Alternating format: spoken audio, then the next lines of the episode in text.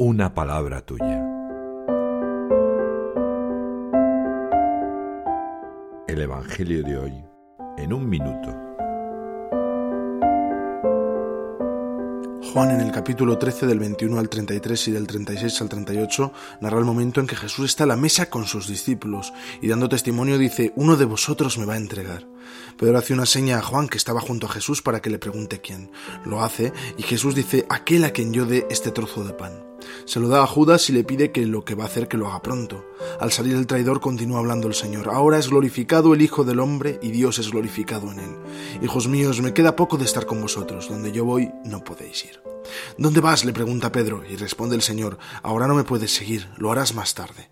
Y salta Simón, ¿por qué ahora no? Daré mi vida por ti. A lo que sentencia Jesús, en verdad, en verdad te digo, no cantará el gallo antes de que me hayas negado tres veces. Este Evangelio me recuerda que quiero ser siempre fiel al Señor, desde ahora mismo. Daré mi vida por Él como Pedro. ¿Cuántas veces lo traicionaré antes de eso? El Papa nos recuerda que con la traición de Judas comienza esa senda de humillación y despojamiento que Jesús recorrerá hasta el final.